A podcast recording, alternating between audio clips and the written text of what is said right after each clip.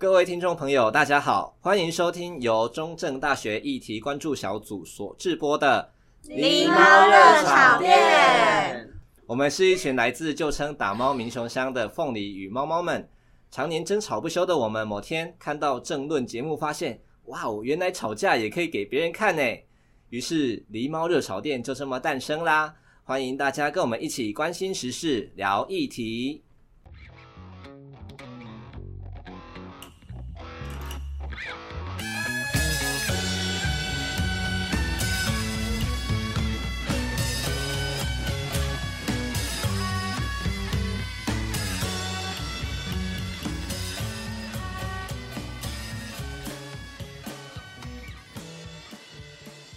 欢迎来到本集的狸猫热炒店。本集的主题是杜绝恐龙，举起人民的法锤，成为国民法官。我是今天的主持人 Lion。呃，相信如果是一直锁定狸猫热炒店的观众，应该很常看到我的名字，因为我常常出现在来宾的角色。然后终于在倒数第二集的这一集成为了主持人。好，那就废话不多说，我们就来介绍一下今天的两位来宾。首先是山猫，然后请山猫自我介绍一下。Hello，大家好，我是山猫，我是来自于国考系的在校学生。那我会取山猫这个名字呢，是因为我从小是在山里面长大的，所以想说在山里面奔跑比较符合我的个性，所以就取了山猫这个名字。那请问你有在山里面打猎过吗？有抓鸡算吗？抓鸡应该算吧，很符合山猫哎。对，我们就哦，哎、欸，对，山猫也是抓鸡的，就是我们有在山里面养那种放山鸡，所以我会去。抓他们，啊，抓不到就他们跑给我们追，所以要够快，所以也算是符合山猫的特性。哇哦，感觉有一个很山山里面的野性童年嘛。OK，好，那我们就介绍下一位来宾风尘猫。嗨，大家好，我是风尘猫，因为我来自新竹，所以风很大，所以来自我叫风尘猫。然后我上上集又出现。OK，好，那就介绍完两位来宾，那我就先进入到本集的节目简介。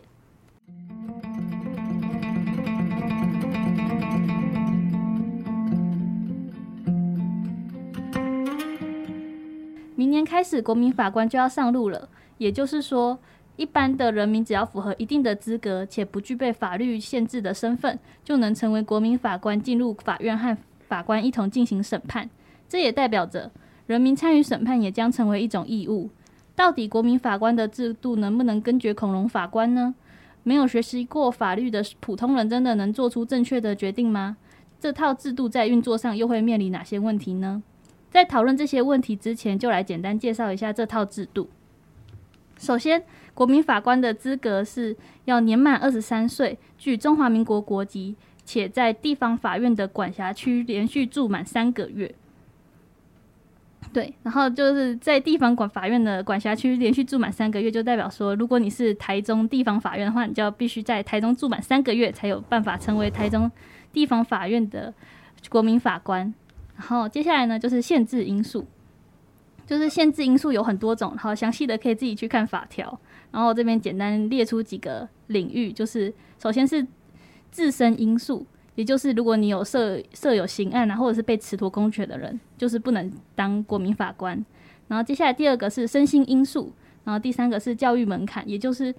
教育门槛就是说，如果你没有完成国民义务教育的话，你是不能担任国民法官的。然后接下来就是比较和案件公平审判有关，也就是如果你是和案件有关的人员，或者是你有足够的证据可以证明说你不能公平审判的话，是不能担任国民法官。然后最后一个是职业因素，也就是具有法政军警等特殊背景的人是不能担任国民法官的。然后这边想要问一下山猫，请问你想要成为国民法官吗？以国民法官这个制度来讲，我当然想要参与，因为可能没有实际走进法院去参与审判的机会。如果这个机会的话，我当然会想要去实际参与。但是又以私心来讲，我当然会希望自己失去这个资格，因为国民法官制度除了上述所说的就一些比较个人因素，去造成他没办法妥善的去完成他的职务，所以不能当国民法官以外，还有因为国民法官的制度目的是要让非法律的人去参与这个制度，并且了解说司法是怎么运作，然后然后可以去达成司法可能公开化的一个目的，所以可能法律系或者是法律从事人员就不能参与其中，所以像是大专院校的法律老师啊，或者是律师、司法官就不能参与其中。那我是希望我有后者两个的资格，所以我希望自己失去资格。感谢三猫的分享，我们我们就期待三猫未来可以成为一个不具国民法官资格的律师吗？我是司法官。好，司法官。好，OK，好。如果你真的真的不想要当国民法官的话，其实法律有规定说你可以有得拒绝的因素，然后详细的法条请详细的内容请看法条，然后就主要可以分成三个部分，也就是你的身份。就是如果你是学校的老师啊，或者是学校的学生，然后或者是你又是已经年满七十岁的老人家的话，你是可以拒绝的。然后接下来是健康因素，就是如果你有一些重大疾病啊，你是可以也是可以拒绝的。然后最后是如果你曾经担任过国民法官或被位国民法官未满五年，或或是你曾经。被选到变成候选国民法官，然后到经通知到庭未满一年的人，也是可以拒绝担任国民法官的。OK，好，那国民法官到底要参与，会参与到哪些案件呢？呃，它有分两种案件是给国民法官参与的。第一个是所犯本刑最轻十年以上有期徒刑之罪；第二个是故意犯罪因而发生死亡结果者。然后我们可以从这边看到说，就是国民法官参与的案件都是比较算是重大刑案。而且为了避免让国民法官要一直到处奔波，所以他是采集中审理的机制，会集中在两就是几个礼拜以内，然后尽可能的快速把这个案件审理完毕。好，那接下来就是大家最关心的，就是有罪无罪到底是谁来决定？首先就是国民法官和法官是一样有同样的资格，也就是他们他是可以跟法官一样去讯问犯人，然后就是。一同进行审判，然后我们可以分成两个阶段。第一个阶段是判断有罪还是无罪，然后有罪要有六票以上的同意，然后国民法官和法官双方都要有同意票。然后第二个阶段是量刑，那量刑这边也可以分成两种。第一个是一般的量刑，也就是你必须要有五票以上的同意。那如果你要被判死刑的话，那你必须要有六票以上的同意。然后以上的同意也都是需要有国民法官与法官双方都要有同意票。好，那我们这边就先简单的介绍完国民法官这个制度。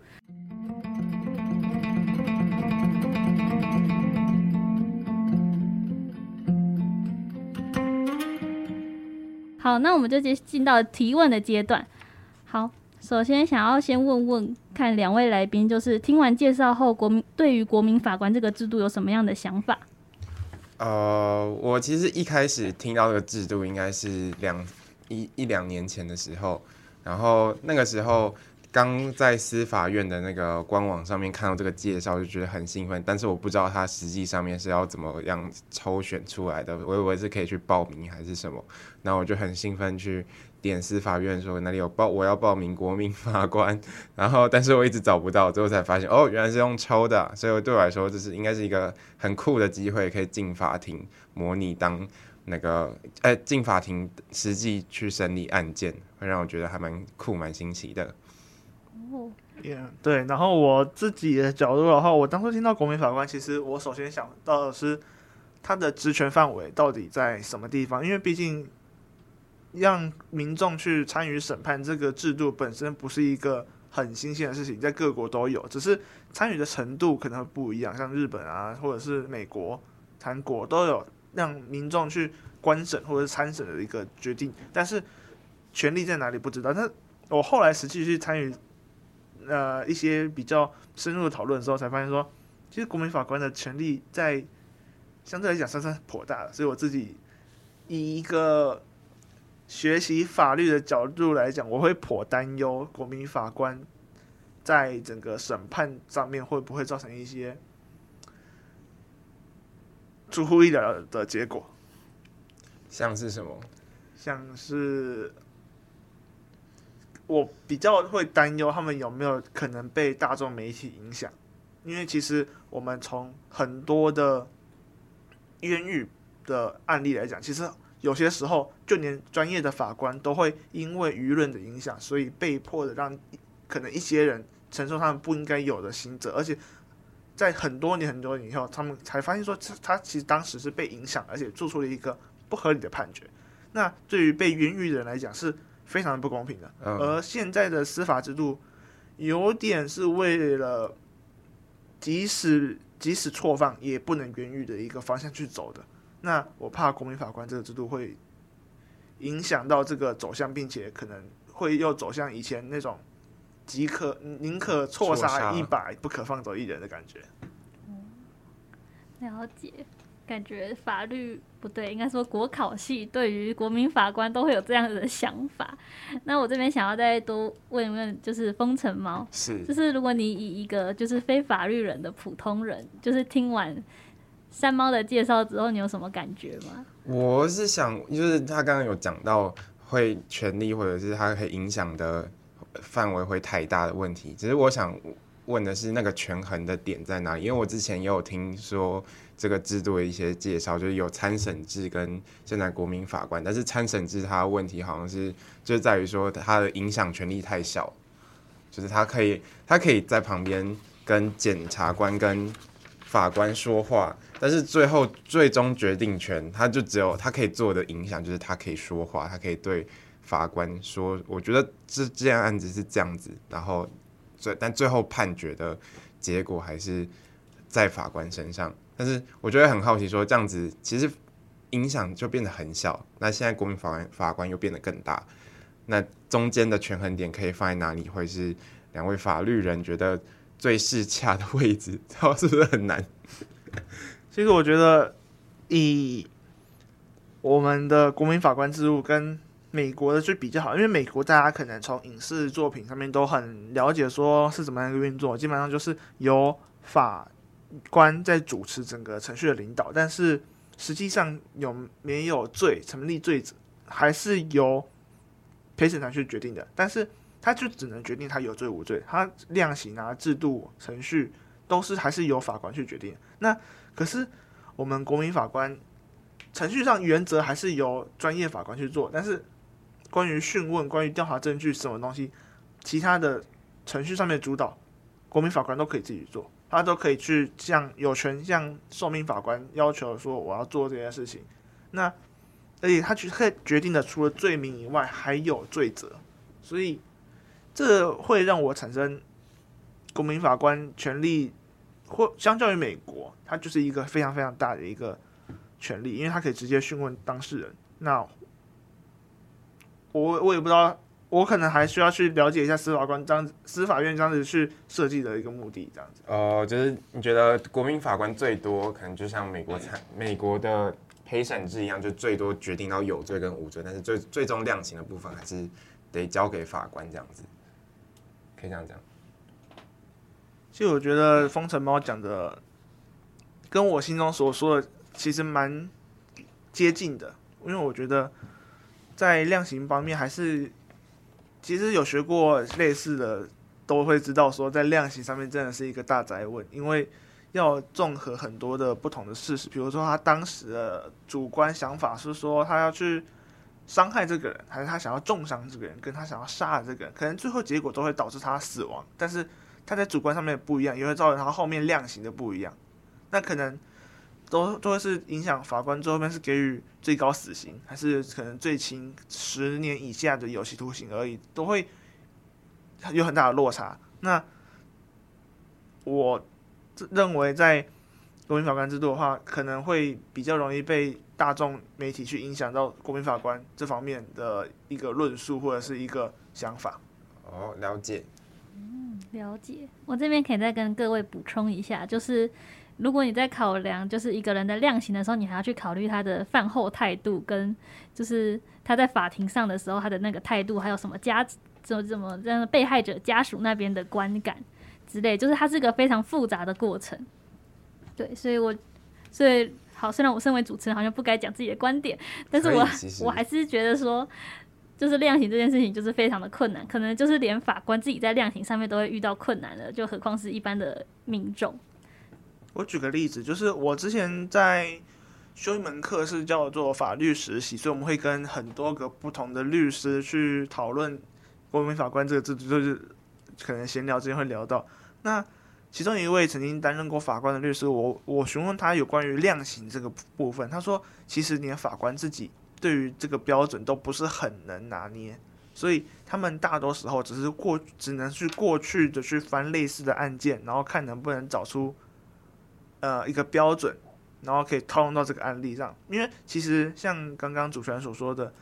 可能犯后态度有影响，或者是那个人捅了几刀，或者是捅的部位。或者是说他甚至说他捅完之后有没有积极的去帮他叫救护车，然后想要去防止他的死亡结果，但是这些都会影响到他量刑的部分，或甚至说他是自首还是他是有没有配合调查，这都是有可能的。那这些因素也都是会交由法院法官要去综合审量，所以这也是为什么可能同样一个案件一个案型，可能大家会发现说有些人是被判死刑，有些人被判无期徒刑，有些人甚至只有被判。十年以上的一些有期徒刑，甚至还有减免的都有可能。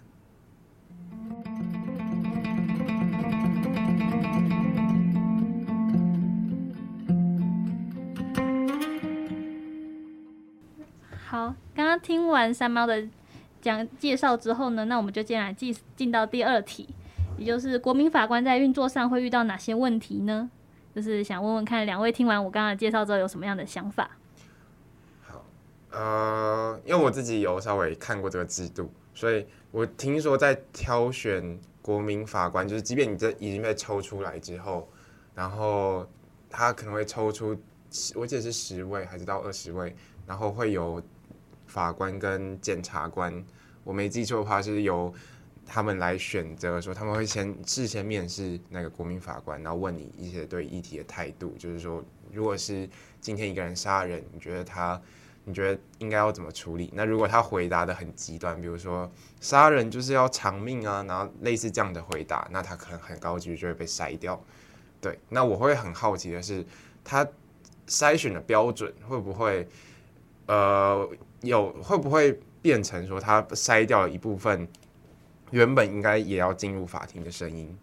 就例如说，我可能是，我就我很好奇，我因为我是一个废死的。主张废死的人，那如果我回答他说，我不管怎么样，他犯了什么样重大罪，他都不应该被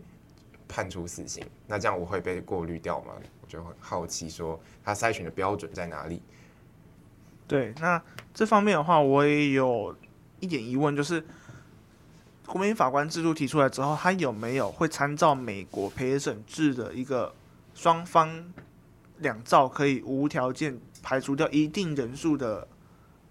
候选人，因为陪审团是他可以不附任何理由的，然后经过询问之后，就将其中几个陪审团候选人去把他从陪审陪审团那个群体当中去挑出，然后最后最后双方挑完剩下的人才会是这个案子实际的审理的陪审团。那有没有这个配套措施？目前国民法官还没有看到。那在运作上呢，有没有什么问题？我可以去分享一下我刚刚所说，我跟几位不同的律师去讨论后的结果。其实相当的让我意外的是，在以专业法律人，就是像律师这个角色而言，其实大多数对于国民法官的运作是采悲观的态度的，因为他们大多是以实然面的方面去讨论，比如说国民法官这个制度，其实实质上对于法官跟律师来讲。都是一个哦，也有检察官，都是一个比较大的压力，因为国民法官除了审审理这个重大刑案以外，他本身就已经有很大的压力了。那除此以外，他还要去教育在这个案子当中的几位国民法官素人，所以他等于同时要承担教育的责任以及审理的责任。那他还要尽他的义务去把所有的事情去把它。理清楚，并且还要告知国民法官如何判断这个案子，并且参与讨论。那以呃现行的国民法官，诶、欸，现行的法官的案件量来说，已经是可以说是非常非常的危险了。因为以司法院自己的资料来说，法官目前每年需要审结的案件大约落在一千五到一千六，那等于说。一位法官每个月需要一天需要结超过一件以上的案子，他甚至到一点五件，他才可以不至于案件堆积到他的办公桌上面。所以现在法官在面临这么大的案件量，其实很多都已经有一点超过负荷了，所以要在他们在这个压力下继续承担国民法官这个制度的教育责任，那我担心如果没有说去承担国民法官，会造成法院一些给予这位法官这几位法官一些案件上面解清，我觉得会造成太大压力。这是法官面的部分。那在律师面。他们当身为这位这几位律师，当然身为律师有提出一些他们自己的看法，就是说，因因为国民法官采集中审理制度，意思说他那一两天可能什么事都不能做，就是做那一件案子。那以律师的角度来讲，他可能早上跑台北，下午跑台中，晚上跑高雄，他有可能一天可以接三个案件，有三个不同的收入。那他为什么要被绑在一个案件上面？所以他们可能会造成一些他们不想要参与。国民法官案件的一个一个推力，把他们推走，不想要去接这个案子，这个是律师方面的问题。那检察官方面，因为国民法官也是采了一个全新的制度，叫做起诉状一本。那解解释一下什么是起诉状一本，就是目前法法官在接收到检察官的提案的时候，他其实是有除了起诉书说大致上说谁。做了什么事，然后造成什么结果以外，他还会附上所有的证据，比如说现场的照片、采集的毛发、DNA 的证据，那些鉴定报告全部都会一并交给法官。而法官在案件当下可能已经看过所有的证据，所以他内心中可能就已经产生对被告有罪推定的一个结果。而这个结果，想必我们大家都知道是不应该有的。而国民法官。提出了一个新东西，叫起诉状一本，就是起诉状跟证据应该要分开。这个是跟现行的刑法法庭不一样的地方，所以这也会让检察官在案件的审理过程中必须自己主动提出证据。这个是让检察官可能会有一些压力。可是对于整个司法体系来讲，有些律师是认为这个是国民法官可以带带来的好处。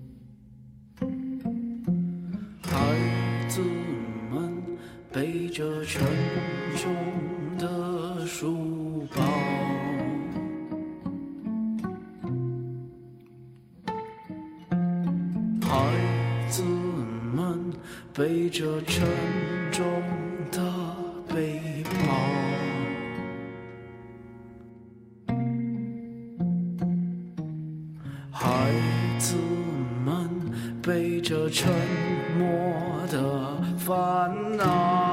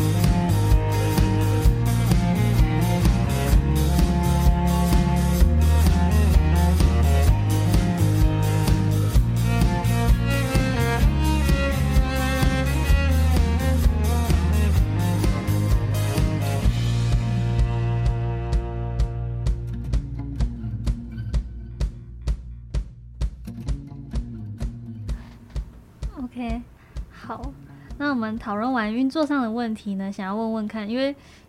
就是国民法官制度，它其实是由国民法官跟法官一起讨论案情。那想问问两位，会不会觉得说这样会不会变成说法官在主导大家的讨论，或者是说，就是会不会让一些国民比较没有主见的国民法官，就是会被法官影响到他原本的想法？感觉会，因为中间我记得他们。呃，听完证人或者是我不确定那个是什么环节，因为对法庭实务运作不太熟。就是他们听完一个证人的发言，然后可能就会私下，我记得在程序上面，他们就会私下去开会说，哎，刚刚那一段发言我们应该要怎么判断他？但那个时候是法官跟国民法官是在一个桌子上面的。对，所以如果这个时候法官跟我说，诶，以过去我们的实务经验啊，是那个刀伤，我觉得应该要这样子判断。对，我会觉得，哦，好，那应该就是这样子吧。对，我会被我会被权威影响。哦，那你会觉得说法官不应该在这个讨论里面吗？嗯，我觉得，我倒觉得国民法官他应该要更有自主的。看法才是一个健康的情况，因为国民法官他目的就是把为了把不同的声音带进法庭，那他应该要想想说，他他自己在看到这个东西的时候，他的想法是什么，然后传达给法官，这才是最核心的部分。哦，了解。那三猫对于这个现象会有什么样的看法呢？我基本上是赞同风城猫的一个看法，但是我想再补充一点，就是。嗯、呃，司法院有提供一个 podcast 节目，叫做《私事陋室》。他在节目当中有采访了几位实际参与国民法官的模拟法庭的法国民法官。那在当中，他们可能会基于自己的职业去做一些判断，比如说他们是老师或者是工厂的员工，他们可能在每个人的社会环境不同，会做出对一个东西不一样的看法。那我觉得。国民法官制度应该是要制造让他们有一个他们可以畅所欲言的一个想法，不会造成说刚刚像风城猫所说，专业去影去影响他们讲话的一个呃信心吗？但是在国民法官目前的制度，还是要由专业法官去带领素人法官，这个还是会多多影响到多多多少少在主导程序上面都还是会有那个影响的层面，这是在所难免，只能期待国民法官。努力去营造一个这样子让素人法官可以去发言的环境。也就是说，我们必须要先营造出一个大家可以畅所欲言的环境，之后才可以就是让每一个国民法官不会被法官的新政序影响到。OK，了解。好，那接下来进到第四题，也就是想问问两位，就是对于目前的案件，限于重大刑案有什么样的看法？我觉得反而是重大刑案才是国民法官该出现的地方，因为如果目的是为了要回应那些恐龙法官的质疑，那基本上这些质疑不是常常出现在一些社会比较重大的社会版面下面吗？比如说什么拿就是拿那个汽油去泼全家，然后结果没有被判没有被判死刑，对，就是像这种重大案件才会有一些呃才会比较常有一些。那个恐龙法官的质疑，所以我觉得在限于重大案件对我来说是蛮合理的。就是如果你的目的是为了回回应人民的质疑的话，那在质疑声最多的地方做处理。嗯，哦，那这样会不会产生出另外影响？就是因为大家都已经知道这已经是重大刑案了，对，然后就会觉得说，哦，这个人就是该死的那种。我对人民有信心，因为我觉得其实看到法庭实物面，就是你看到那些证据，那些人的供供词，就是他们怎么讲自己为什么要做这些事情之后的复杂缘由，因为每一件案件都有它背后的复杂性，所以我觉得。在会会看到那些新闻，看到这些案子，然后就直接说哦，这个一定要死刑，又法全书唯一死刑。但那些人就是看新闻头条，看看头条，看一些比较简化过的内容，才会有这样这些想法。但是实际上，你看到实际的实物内容，应该很难。我觉得啊，应该很难，就是直接说哦，他就是该死，就很不不会有这种直接断定。了解，就是突然想到说，我之前好像有看过一个，就是应该也是司法院吧，反正他们就是有采访一些，就是有实际去参与到国民法官的这个制度的人，然后他们就会说，就是他们其实统计出来是，就是这些国民法官反而判有一些案件反而判的比法官还要轻，对，感觉就是因为有人民进到这个法院里面，有实际看到说这些证据是怎么样，这个证人又是怎么样。或者是这个被告又是怎么样，然后就是会有个更全面性的考量。对，OK，好，那山猫对于这个问题有什么样的看法呢？的确，如主持人所说，在国民法官在审理一些目前的虚拟法庭的案件上面，看起来是以国民法官判的案件为比较轻的那一方。可是，我觉得这个在未来实际运作上面还是会有落差，因为。目前他们审理的案件都只是虚拟的一些案件，而没有实际的去受到一些媒体跟舆论的影响。那我觉得这方面会是国民法官比较危险的地方。那在重大刑案的时候，我们都知道国民法官制度的目的是要让大家去理解司法怎么运作，以及为什么会判重大刑案的一些背后原因，然后让大家去信任司法。可是我觉得重大刑案。所涉及的刑度都相当的高，而让国民法官直接去决定被告的一个有罪无罪，是对于被告本身的权利有相当的危险的一个可能性，因为他国民法官可能被影响，或者是可能无法做出合理的刑度的决定，然后让被告可能面临冤狱，或者是过度过度的刑责，你所以会。我会觉得说，可以国民法官制度先从一些比较轻的刑度开始，比如说窃盗，或者是或者是一些伤害罪，可以先去慢慢的参与其中。等到这个制度完善了之后，我们再把它扩大适用范围到重大刑案。我觉得这个是对于被告的人权比较负责任的做法。就是关关于刚刚听到，就是从窃盗那些比较小的案件开始这件事情，就是我有一个小疑问，就是这样会不会又变相的造成法官，因为窃盗案它可能算是，我记得算是整个刑刑法里面判被判最多的吧？对，这样会不会变成说法官跟检察官他们又要有花更多的心力在于这些比较小的案件上面？当然会，但是我刚刚会举窃盗这个案子，原因只是因为我想要去举一些比较轻微的一些刑度的来来当做例子，但是我的本意上面还是说，国民法官制度如果要让人民实际去参与到刑事案件当中的话，那一定不可避免会压缩国民法官跟法官之间的时间以及去讨论的一个能量。那法官要怎么去做这件事情？是要扩增法官的编额，还是一些其他的配套措施？比如说成立专职法院，都是可以去做讨论的。那这些都可以在相当程度上面减轻法院跟法官的压力。那这个我也是希望他们可以成为一个专职的法院。如果未来可以容纳更多的刑罪名的话，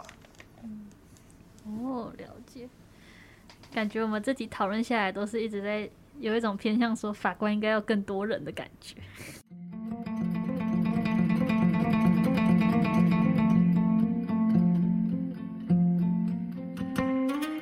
因为目前的国民法官制度只有在地方法院进行，因为地方法院审完之后，他可能还会到二审，还会到三审。对，然后你们会觉得说，他们只有在地方法院的话，会不会就是比较没有什么意义？就是他可能到二审就直接被驳回掉了。我觉得还好，因为如果目的是为了那个教育人民，或者是回应那些恐龙法官的质疑的话，那一审其实就够了，就不用到三审了。因为他只是为了让人民知道，哦，这个案件其实是那么复杂，不要随便来批评我们的工作，说哦，随便说我们是恐龙法官。如果是为了达到这个效果，一审其实就够了。哦，嗯，那你会不会觉得说，如果一审被判死刑，二审就说这个案件不应该死刑，会不会反而会造成更大的骂声？我觉得可能会，但是可能要看个案而定，这这点不能全部一概而论。嗯，好，那三猫呢？我觉得要从地方法院、高等法院跟最高法院他们的分工上面去做讨论，因为地方法院其实它一二审，它的目的是事实审，它的设立目的本来就是要厘清案件本身的一些事实有没有明确，那调查上面有没有手段出错，意思说，如果二审觉得一审没有调查清楚，他当然会驳回。让地方法院去把事实再调查更清楚，才不会做出一些比较偏离事实的判决。而国民法官其实制度本身就也就是让国民法官去参与到调查证据以及接触案件本身为目的。那二审以上都会被称为是法律审，因为可能在法律的一些问题上面，可能会有法官适用法律错误，或者是。上级法院觉得这个刑度不合理，而去驳回这个这个方面是是是法律的工作。那我觉得在这个方面让素人没有来参加，这也是相当合理的。OK，了解。好，那我们刚刚整个节目下来讲了很多，就是国民法官未来可能会运作上的问题啊，还有一些国民法官值得赞同的地方。那我这边想要问问看，身为普通人的普通人，普通人，我们两位是法师，你是普通人，我是是。路过社会系学生，OK，想问问看，就是你对于一般人成为国民法官会有什么样的困惑或是问题吗？困惑，或者是也可以说说看你对于国民法官的，我想知道普遍法律系的学生对于国民法官那个制度的看法是什么？Don't ask me，哇超激进，这激进点没关系，反正不是我负责任。好，没有了，没有了。我觉得哦，没事。我觉得国民法官这个制度本身，它的目的是一定是要解决说目前司法普遍信任度不高的问题。但是，是不是直接让民众有法官的权利？我觉得这不但是对于被告人权的疑虑，也是对法官专业的不尊重。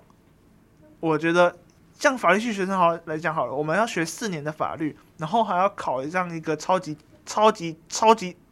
难的律师考试，而且律师考试前面前几趴才会进入国法官学校，然后法官学校前面前几趴才会变成法官。你想这个这个这个这么难的东西，然后你直接交给说哦，民众也可以做，那法官会说那那我不干了，对吧？那也不能好，所以所以我觉得在法官已经受过这么多专业训练的情况下。然后让人民直接去拥有同等的权利，我觉得是有失妥善的。那所以我才在最开始认为说，他其实陪审团或者是观审团可能是一个比较符合民众提高司法信任度的一个做法。诶，你们两位有去参加过就是国民模拟诶国民法官的模拟法庭吗？那个好像也是。照正式程序挑选国民法官，所以没有二十三岁也是没有办法被挑进去。哦。我说的是那种比较像学校办的那一种，应该是没有。欸，那三猫有吗？我自己有曾经有机会去旁听一些地方法院自己开的模拟法庭，但是后来因为个人因素原因就没有时间去。哇，好可惜哟！我之前只也只有去就是参加过一个，就是真的是按照剧本演出的国民法官。就是他前面全部是，呃，按照剧本演，只是最后在讨论这个案件的阶段的时候，就是让大家自由去发挥。然后我觉得可能是因为组成的成员都是法律系跟社工，所以我觉得我们讨论的方式非常的和平，然后就会就是很快就会得出一个共识。对，没有人主张说他就是他杀人哎、欸，就要判死啊。是没有，对，好好期待这个帆船，好期待看到这种人。我其实也蛮期待说，就是明年国民法官上路之后，就是，诶、欸，国民法官会是公开审判吗？他一定是公开审公开审判，所以到时候也可以。因为我记得，我记得不是会国民法官本人不是会匿名之类的，那这样子公开，他是匿名，但是但是所有人都可以去。旁听这个法院审理的过程，看到国民法官本人是好诶、欸，那我们以后就可以纠团去 去法法庭观察了吗？可以，我我觉得在那个这个制度实行之后，全国第一个法庭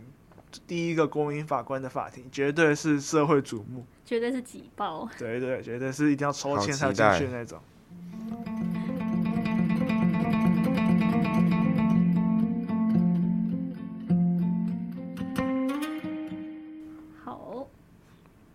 那就是在节目的尾声，想要请一请两位，就是可能可以想想说，就是对于国民法官的未来的发展有什么样的期许吗？这好大哦。简单一句话，期许吗？希望他可以长长久久，因为依照很多律师的悲观看法，讲难听点就是看他可以撑多久。但是我觉得，就民众参与司法程序的立场来讲，还是这个制度本身还是有它的好处，让大家可以去知道说司法法律原来是这样做的。那不也不也可以让我们这些学法律的学生，可以被理解说我们学的东西到底是什么？那为什么一样都是白纸黑字？为什么我们一般人都看得懂法条？为什么我们不能直接去用？其实在，在法律学学法律的过程，有时候还是会被别人说啊，不就是中文嘛，我也看得懂啊。那你们法学法律是在这都是背法条而已嘛？我就觉得好像不能说错，好像上去好像哪里怪怪的。就是还是很多东西我们好像要背要学的东西，但是让大家去参与到其中，也是知道说司法说为什么这个人明明就杀人了，为什么他就死了？为什么他不能被判死刑？其实很多原因还是有主观啊，或者是他的他的。举个极端的例子好了，今天有一个人，假设他砍了一个人，然后那个人最后送医院的路上车祸死亡了，那所有的法律系学生都都会。直接很当然说啊，中间有一个独立的因果关系介入啊，所以他的他砍他没有造成他死亡结果啊。但是一般人可能就是说没有啊，他砍他还是让他他死亡啊。以硬暴理论来讲，的确没错，他也的确好像应该被科予较高的刑责。但是我们法律学人就会觉得说他就是伤害罪啊，这样子想法。哦，了解，就是感觉可以让法律人又可以跟一般民众可以更加的结合吗？是让大家去用国民法官这套制制度去做国民的法治教育。我觉得这这个某种程度上来讲是这套制度的目的之一。OK，了解。我吗？我觉得希望那些在雅虎奇摩或者是报那个报西公社底下留言、社会版底下留言说这种人怎么不快去死一死的。民众可以被抽到，让他们体会到什么才就是法院实务运作上面是什么样子的，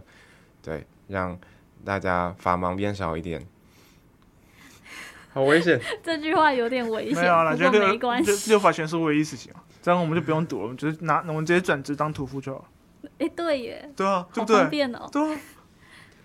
我们就去刑场，然后拿拿那个大砍刀，要不然就拿那个不知道有没有装子弹的枪就好了。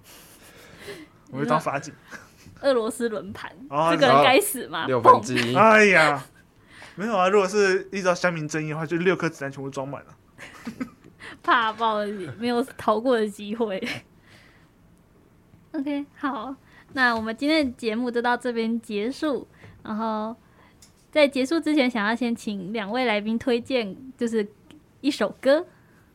依照我们国考系的传统，我自然是要推荐老王，是老王。对，老王乐团的三年五年高普考啊，三年五年高普考对于这个礼拜来说是非常的贴切吗？是因为国因为律师考试在上上这周四才刚刚公布，几家欢乐几家愁啊。然后隔天我们就来播三年五年高普考，请各位聆听的法律系学生不要打我们，加油！各位也加油，祝早日上岸。